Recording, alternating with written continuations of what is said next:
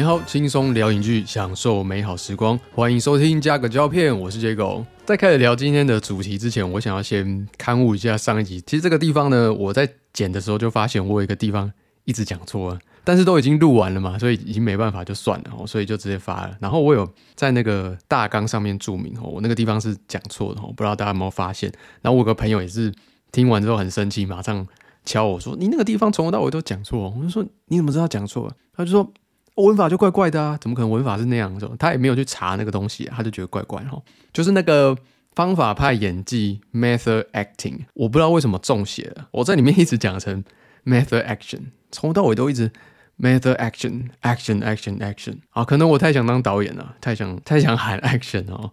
好，总而言之，方法派演技是 method acting，因为是演戏嘛，是 acting 演戏，不是动作那个 action。好，在这边跟大家刊物一下。好，那首先要聊的是华纳影业 （Warner Media） 跟 Discovery 探索做合并这件事。哦，他们两个都是 AT&T，就是美国一个很大的电信公司。你大概可以想象成中华电信哦。AT&T 他们两个都是 AT&T 旗下的子公司。那因为两个都是走影视相关为主，所以 AT&T 就决定把这两家做一个合并哦。那合并之后的名字就叫 Warner Discovery，华纳探索影业。那原本华纳影业的总裁 Jason Keller 也宣布说，在合并前他已经离开华纳影业哦。那接下来接手的操盘者就是原本在 Discovery 的 CEO David Zaslav，他将会担任未来华纳探索影业的执行长。那 David Zaslav 也宣布哦，他会重新检视整个华纳影业在 DC 宇宙的策略哦。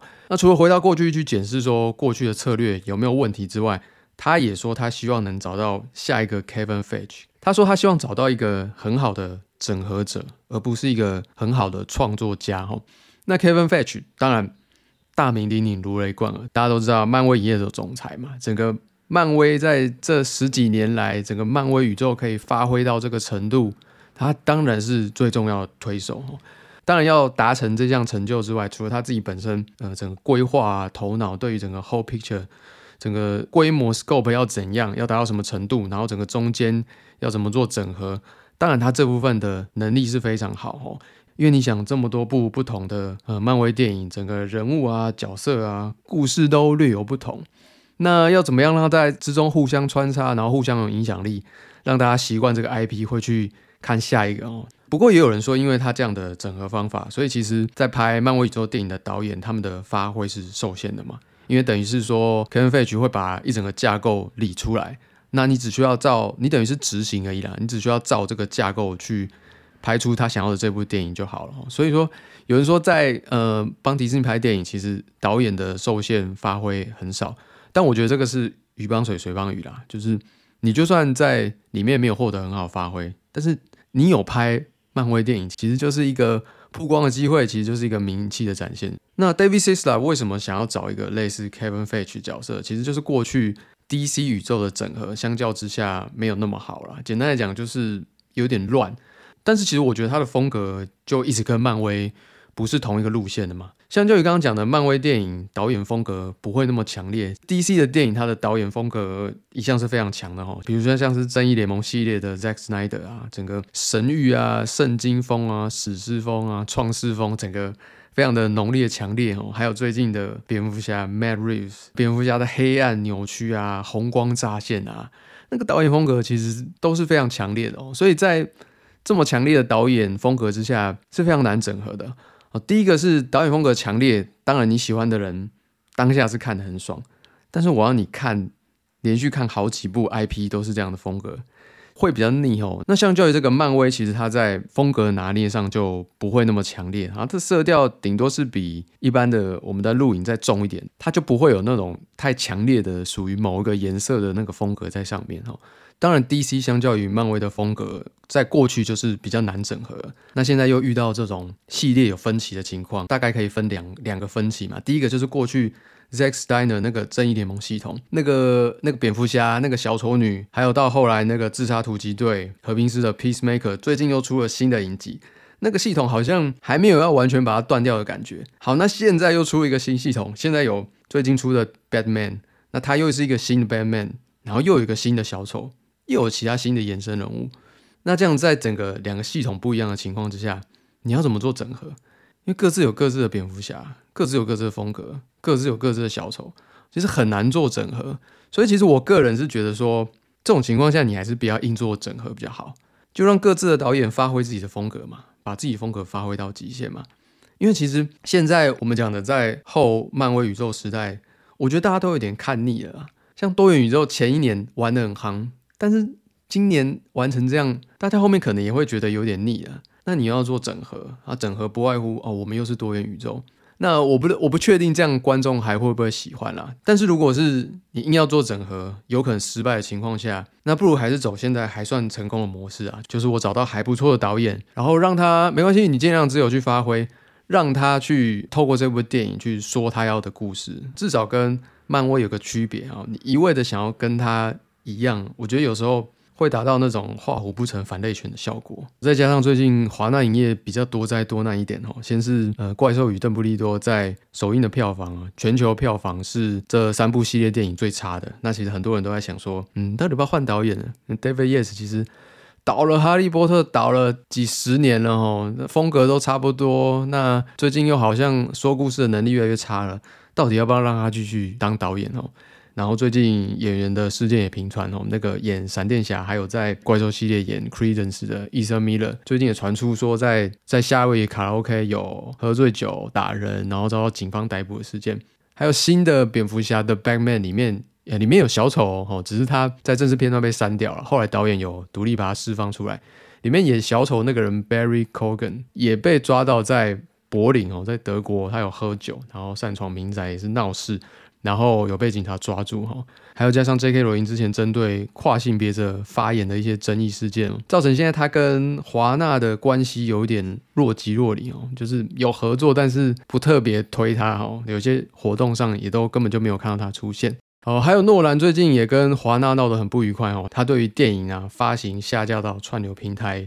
的那个速度跟节奏不是很满意哦，所以最近也不跟华纳合作哦。新的电影《欧本海默》改跟环球影业合作哦，所以说种种的情况看来，华纳探索影业目前还有很多的事情要整理要做哈。先把目前成功的地方做延伸吧，然后把杂乱的地方做整理。然后再看看要不要整合，我真的强烈不建议硬要做整合了。我觉得效果以现在的状况，效果不是会很好。而下一个话题，我们要来讲另外一个宇宙哦，漫威的《雷神索尔四》预告已经释出了哈，但你一看那个预告风格的话，大概就觉得很像《雷神索尔三》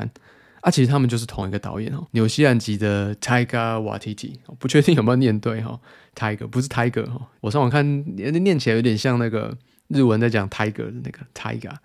Tiger Waititi 哦，雷神说的是跟雷神说的三的导演都是他。好，预告一开始呢，你会先听到所有的独白，然后接下来它有一个跑步画面啊，跑步画面就是从所有的小时候到青年，哈，到长大去接续的雷神索尔的象征他的成长过程。那接下来就会开始他自己的对白，他就开始提到说，呃，我征战无数了嘛，因为打了很多敌人，也打完萨诺斯，已经应该是告一个阶段了。好，那现在开始慢慢的接甲归田了。哈，画面看到他放下他的那个斧头，哈，风暴破坏者 Stonebreaker，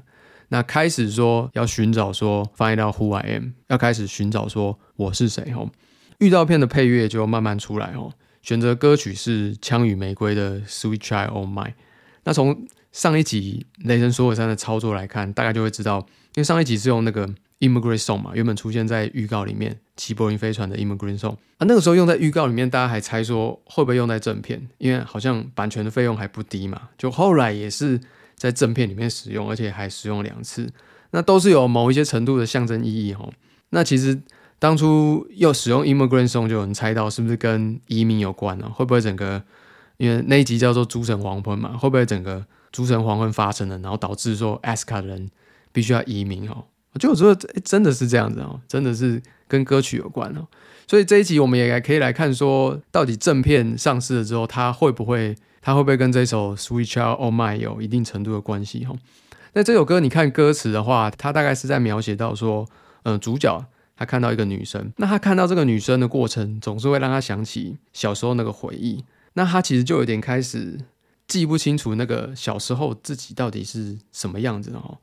那连接得到他的现在，就是说他现在也不知道他自己怎么做哈，就有点影射到索尔，就是他已经打完萨诺斯了，然后人民也都已经安置好了，那接下来他好像没有目的了，那接下来他应该怎么做？其实这个演变到现在就有点像走那种呃新西不变模式哦，新西不变有一个程度的内容都是在描写说那种英雄，然后打完很多仗退休了之后，他有点。开始找不到自我，开始寻找自我跟寻找目标的那个过程哦。当然，最明显的最近的英雄片走这个风格的，就是罗根，就是金刚老人的那部电影哦。罗根哈老了很惨哈，开始整个身体机能下降哈，开始不知道自己要干嘛哈。后来才呃救了一群小的变种人哈，然后最后还要跟自己做搏斗哦，就是有一个他自己的复制人，最后牺牲自我，然后成就他人的，大概都是走这一个路线哦。所以说，索尔看起来也是要开始寻找目标嘛，然后寻找自我嘛，因为他说想要 find 到 who I am 嘛。好，那他会用什么方法呢？接下来的预告你就可以看到他。除了放下他原本的武器之外，他好像也离开了那个时候，呃，终局之战的时候，他最后不是跟那个星爵 Starro 一起离开嘛？他好像也离开了星际义工队那些伙伴，然后到了一些其他的国度去探险，去寻找自我。感觉上就是他到了其他的星球去旅游，然后中间还出现了，呃，其他神话，因为所有是北欧神话嘛，还出现了希腊神话的宙斯。哦，他好像又展开了一个新的冒险旅程。那在整个预告的最后，出现了他原本使用的那个锤子，哈，喵喵锤。那喵喵锤出现了，飞在空中抓下那根锤子的人，一身的雷神装扮。好，这位女雷神是谁呢？她就是之前在雷神所有第一集跟第二集出现的，算是所有的女朋友 Jane Foster。饰演者就是那个风声已经传出来，她会续演的娜塔莉波曼。OK，那到这里其实状况已经非常明了了嘛。那段歌词是说她看着那个女生。然后看女生想到小时候，那想到小时候可能就可以找到过去的自我，所以雷神可可能就是在探索的过程当中会需要 Jane Force 的帮助来找到他的目的，来找到他的自我价值、自我实现。那会不会走那种过去比较沉重的新西部片风格，像罗根一样呢？呃，以现在这个导演猜哥瓦提提的风格，我觉得应该是不会了哈。到时候应该还是一个比较欢乐的电影。但是我觉得可以尝试的是，因为过去漫威好像没有拍过什么纯爱情片，英雄片都有男女主角，但是好像没有所谓的真的是以爱情为主爱情片。那或许这部就可以是一个尝试嘛？希望你们可以让我看一下英雄电影包装的爱情片是什么样子。好，我很期待。那接下来聊的这部就真的是爱情片了哈。我们来聊一下《失落迷城》The Lost of City 这部。这部电影是由派拉蒙影业发行，导演 Eden Nee，当然不能错过主演的大咖哈，女主角 Sandra Bullock，山卓布拉克，男主角 Channing Tatum，查宁塔图。那从预告看起来，应该是一个有冒险、有寻宝、有爱情的喜剧片。那当然最重要、最重要是里面也看得到另外一个大咖的客串演出哦，你可以看到 Brad Pitt 布莱德比特的客串。那我先讲一下哈，这部预告真的没有骗人。Brad Pitt 的地方非常有趣，不过有趣的地方大概预告里面就呈现的差不多了。而且呢，没有布莱德比特的地方，基本上就是比较老梗、比较没那么有趣的剧情了哈。那到底有多老梗呢？我觉得我就顺着剧情讲一下，大家可以边看边猜一下，你大概猜到几成哈？那这边就会开始剧透，先跟大家提醒一下。好，那故事的巨轮是从一个小说家的幻想开始启动哈。呃，有一个女主角被绑在古墓里面，跟另外一个男主角绑在一起，然后接下来又出现了反派啊，开始叫嚣，然后整个古墓的陷阱都开始启动了。就在危急的一刻，女主角突然觉得这是什么剧情啊？这太瞎了吧！啊，这个片段不要，我删掉。然后你就看到呃一个一个陷阱啊，还有反派都消失哈。哦，原来这个不是真实的情况哦。是小说家罗瑞塔，他是一个写爱情小说的畅销作家哈。那一开始那几部其实他都是在他都是在想说他的剧情要怎么编，要怎么写。那里面那个出现的男主角呢，他的名字叫 Alan，在书里面的戏名呢叫做 Dash。那 Alan 呢是一个封面男模，因为其实女主角罗瑞塔一开始在写这个小说的时候，一开始是写纯探险的，但是后来呢，他发现大家都只想要看爱情小说。他就开始慢慢在小说里面加了爱情的元素，呃，虽然是书是文字，但是视觉上体验要让人家有买的感觉嘛。所以他又找了男主角 Alan 来拍这个所谓的封面，所以男主角就是封面 model 了。那他在戏里面的角色就叫 Dash，那等于是他的艺名。所以说很有趣的是，其实观众都是想要看那个 Dash，那观众他接下来会开始出现他的粉丝啊，他的粉丝大部分都是女性，然后参加那个书的活动的时候，其实都是想要看到那个封面男模 Dash，都是想要跟他拍照。那小说家 Lorita 当然会觉得很无奈啊，当然希望大家重视我的小说嘛，而不是我重视我的封面，但是没办法嘛，因为商业就是这样，只好继续去讨好大家。不过演这个 Dash 的 Alan 呢，他其实也不是一个这么空洞的人啊。其实你看得出来，在几次合作之中，他对 Lorita 他是有一个感情存在的哦。他在参加活动的互动上，都会主动去关心他，去表达他自己的意思。然后里面还有一些情况是，他会有一些直男的幻想哦，就是这部书叫《Lost City of D》嘛，他就会觉得说，你写的那个 D 啊，是不是我 Dash D 的意思？你是不是在跟我示爱哦？那当然，Lorita 就是郑重否认嘛，说呃那个 D 其实是那个失落城市那个城市的原型叫做 D 哦，所以我才用 D 哦。那他真的是很不会讲话，他可以讲神秘一点嘛，就说这是 D 的意思，你自己决定好。如果是日本漫画就会这样，或者是这是一个象形文字，因为最近海装很多人在说那个 D 其实就是因为每个有 D 的人都是笑脸迎人的，所以那个 D 是不是就是笑脸笑脸的意思？然后，他其实可以这样子简单带过嘛，应付他一下。好，扯远了。接下来呢，在一次《Loss of D》这部小说的签书会当中呢，女主角遭到反派 Fairfax 的绑架。哦，Fairfax 是 Daniel Radcliffe 那个演哈利波特那个哈利演的哦。我这边就暂，因为他留了胡子，看起来比较老，我这边就暂代称他叫老哈利。好，老哈利绑架了女主角，为什么会绑她呢？因为女主角其实她小说的内容并不是完全虚构的哈，呃，罗丽塔她有个前夫，那前夫因为是研究那个历史考古学的专家，所以罗丽塔的小说有一部分的内容是引用于那个历史考古的文献，他有去解析那个古代文字的意思。老哈利知道了，呃，其实他这个内容是有料之后啊，他刚好，呃，因为他是一个媒体大亨，爸爸比较重视弟弟，把事业都传给了弟弟。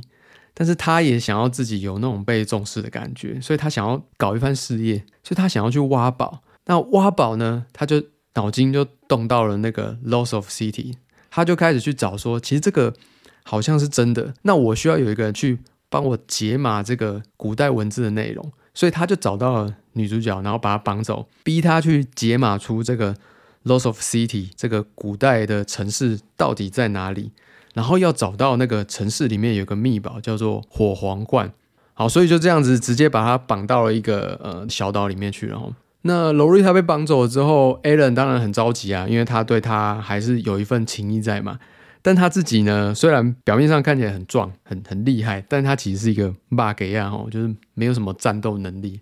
那他又想要救他，那怎么办呢？他就去找了一个。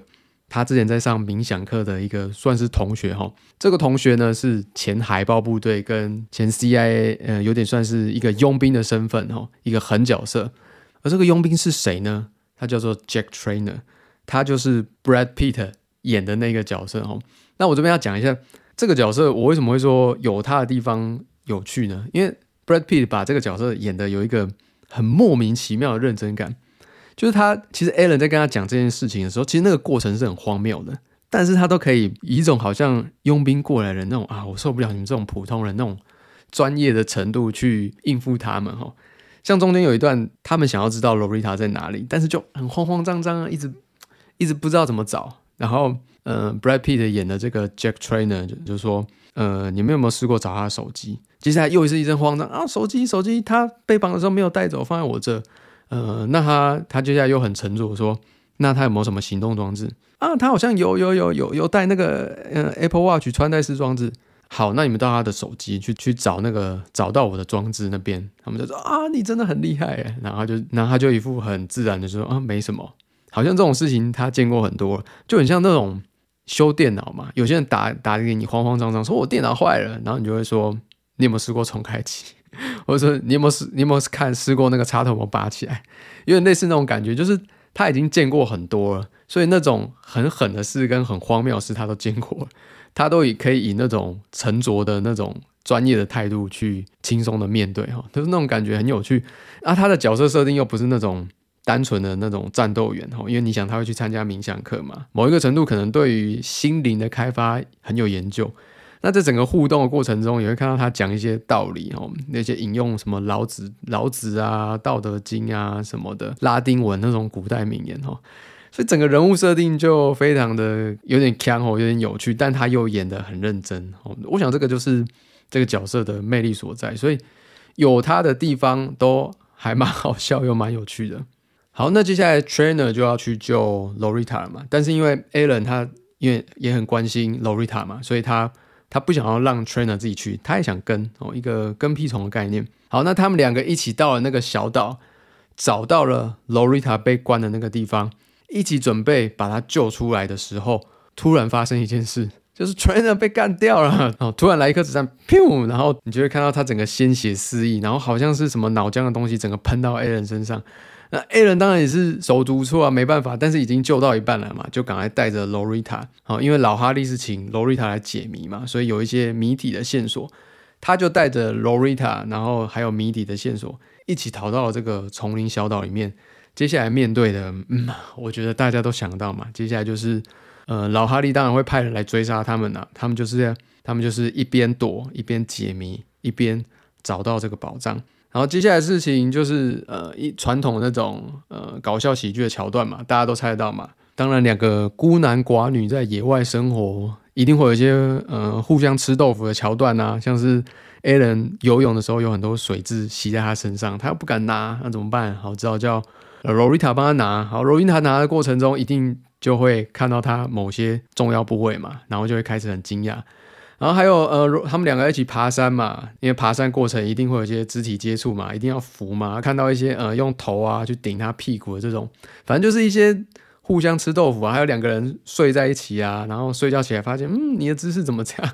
就是这些呃，好算是比较老梗的桥段。但是呢，呃，你要说老梗，一定还是会有人买单的嘛。就像我们上一集讲奥斯卡讲到。里面有一个女生去吃男生豆腐，像小 S 那样桥段。呃，有些老梗就是永远都 OK 嘛，只是就是真的没有那么有趣啦，就是大概都是可以猜得出来。但是就算你猜得出来，你看到还是会会心一笑那种感觉。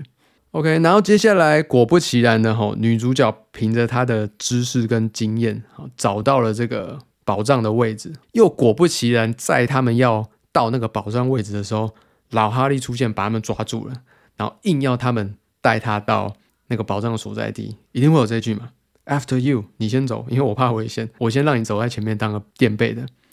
好，那他们穿过一个洞穴，到达了那个宝藏，就是一个陵墓的所在地。哈，要打开那个棺材，找到火皇冠的时候，却发现其实根本没有所谓的火皇冠这个宝物。火皇冠呢，其实是一个爱情的信物象征。当初呢，关在里面的那个国王跟皇后啊。他们有一个习惯，是定期一段时间就要收集一个贝壳，当做爱情的信物，然后把那个贝壳串成了一个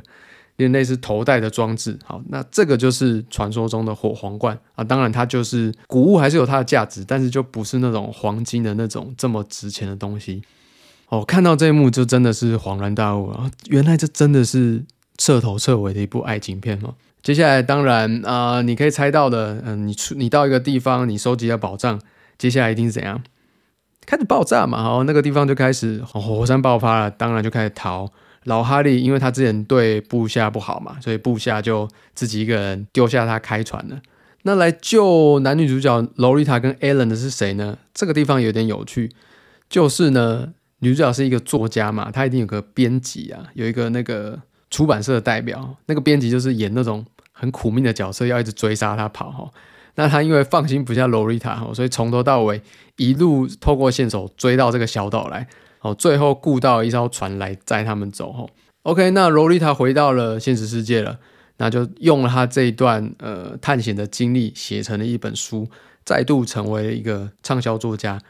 而 Alan 饰演的那个 Dash 当然还是这个畅销作家的封面，不过他们的关系就跟以前不一样了，因为经过这段冒险嘛。当然，他也没有讲的很明确，两个人有没有在一起嘛？啊，反正什么亲亲抱抱啊，当然一定是必要的哈。好，那最后来讲一下这部电影，当然是一个老梗嘛。那很多部电影其实就也都很老了，但是这部是老到真的有点无趣了哈。那最主要中后段比较无趣的原因，是因为。呃，男女主角大概都是他们原本大家会期待人设，也就是说，那两个演员很常演的那种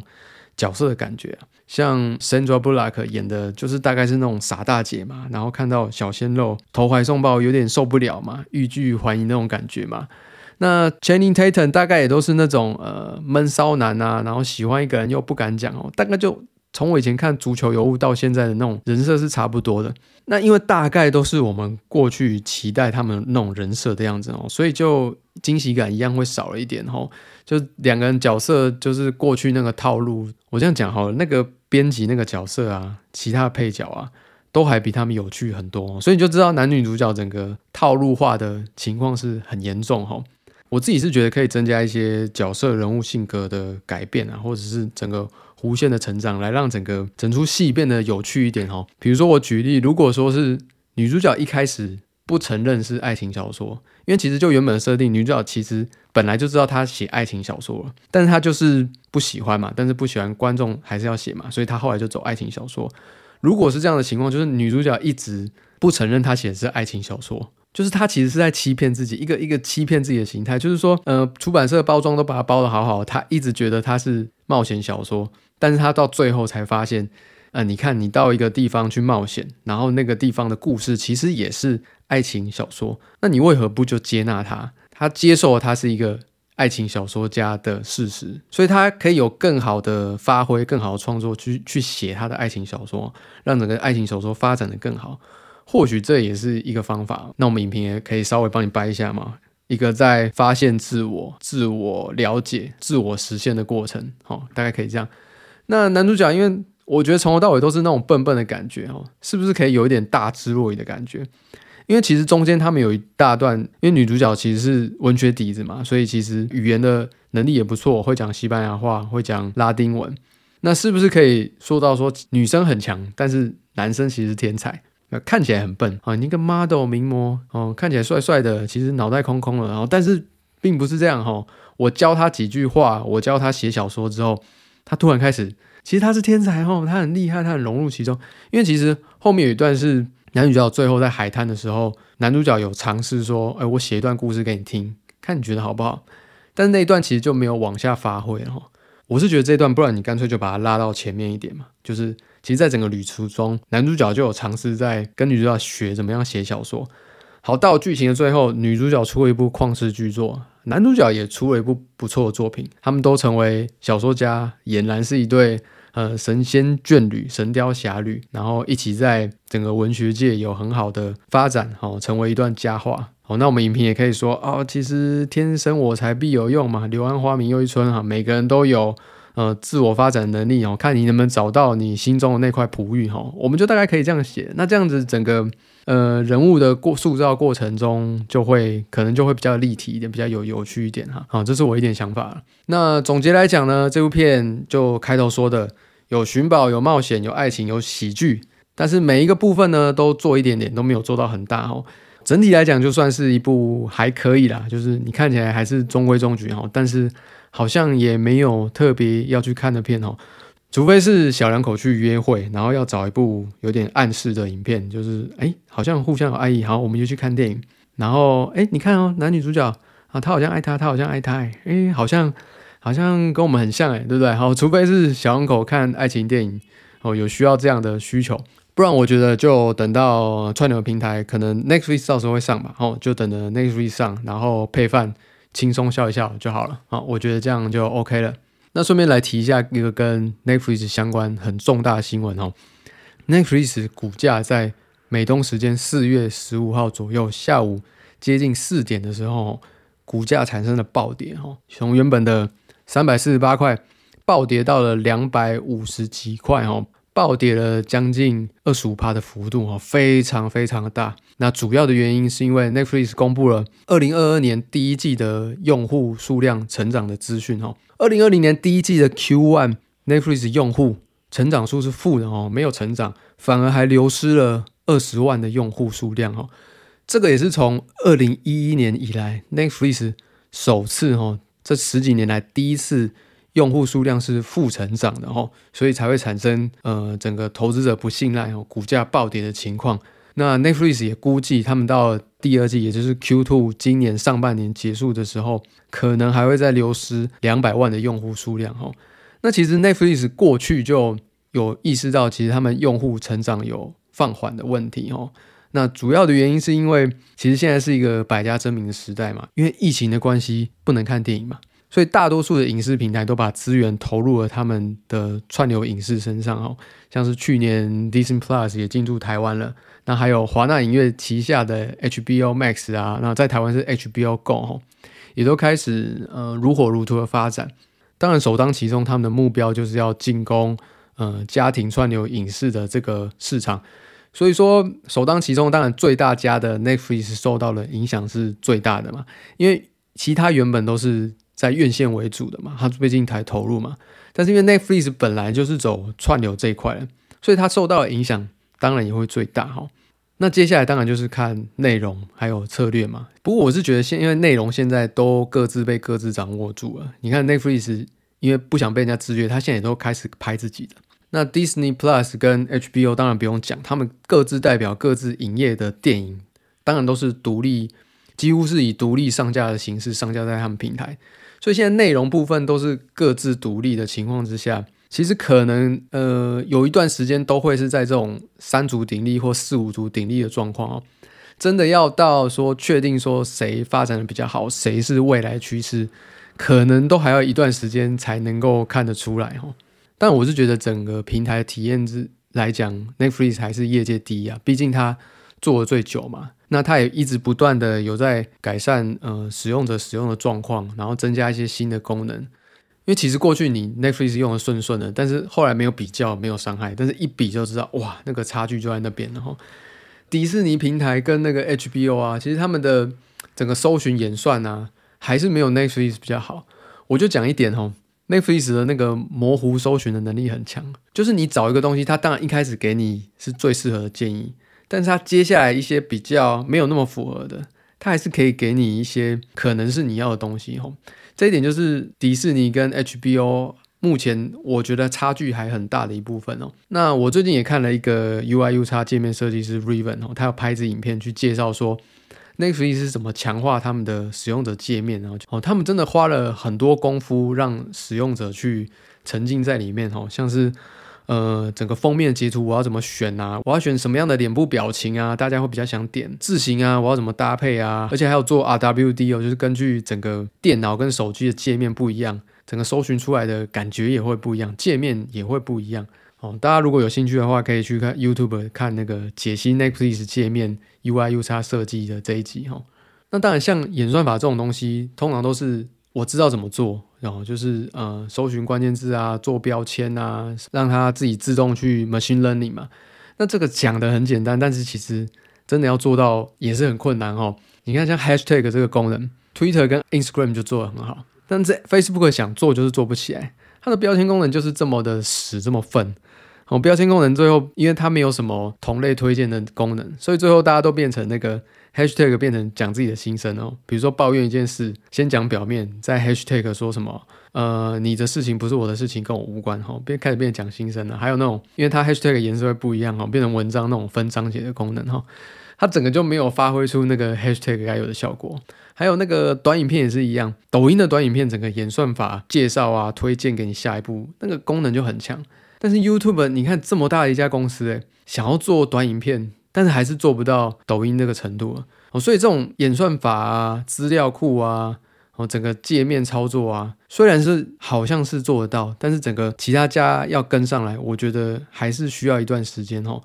呃，根据这个平台的功能，我还是看好 Netflix 依然在这几年会是最大家的影视串流平台哦。不过真的他们 content 还是要顾好了，因为其他另外两家当然是做电影的大厂。他们当然知道怎么去拍出大家最喜欢的那种剧作大作，但 Netflix 呢，韩剧、日剧、台剧那种当然是还 OK，但是对于那种大制作的电影，还是很容易让人家失望哦。就像去年一样，一堆影片我都觉得蛮烂的哦，只有那个 Don't Look Up 觉得比较好，很多都是嗯，不是很闷很无聊，不然就是拍了大制作，但是剧情很愤的内容哈。这点还是希望 Netflix 可以多多加油哈。已经遇到这个危机了，所以螺丝还是要拴紧一下哦，不要什么片商找你去提案什么的，什么都 OK 了，然后死片烂片粪片都 OK 哦，还是要稍微有一点控管哦。好，那这个就是关于 Netflix 最近也遇到一些危机哦，股价下跌哦，很多如果持有 Netflix 股票或者是相关呃组合式商品的人哦，今天晚上可能会睡不太早哈。OK，那今天也聊得差不多了，下一集应该就会是聊 Everything Everywhere All at Once 哦，妈的多重宇宙哈。这部电影呢，当然在台湾要过两天才会上映，不过之前台北金马影展已经有当做开幕片了，当然它还有一些试映场什么的，所以。很多影评人其实在这之前都已经看过了哈，那得到的结论是一致好评，每个都赞誉有加，不论是国内或国外哦。IMDB 的分数也是高达八点九分，烂番茄的分数也是高达九十七。那我自己在最近一个呃女主角杨紫琼接受好像是 GQ 的访谈里面有提到一段我特别留意的哦，就是她说她提到她在跟因为导演是两个叫 Daniel 的人，她在跟 Daniel 双导。一开始在洽谈的时候，他看到那个剧本哦，他其实是很激动。他在访谈当下也是很激动的哈，一度哽咽落泪哦。他有提到说，这个剧本是他从以来已经等很久了，他已经等了很久，才终于等到这个可以让他呃在各个地方有发挥有表现哦，可以说是呃天外掉下来一个神奇的东西哦，让他去实现他这几年来重影的一个抱负一个愿望哈。所以能够让看过那么多剧本、演过那么多部戏的杨紫琼，呃，看到之后情绪还那么激动，那当然会是一部令人很惊艳又印象深刻的作品哈。好，我们下一集就来聊聊《Everything Everywhere at Once》马的多重宇宙。好的，那今天节目就到这边，感谢你的收听。喜欢的话可以帮我分享、订阅。有任何感想的话，也可以在相关的链接留言让我知道。下个胶片我们就下一期节目再见喽，拜拜。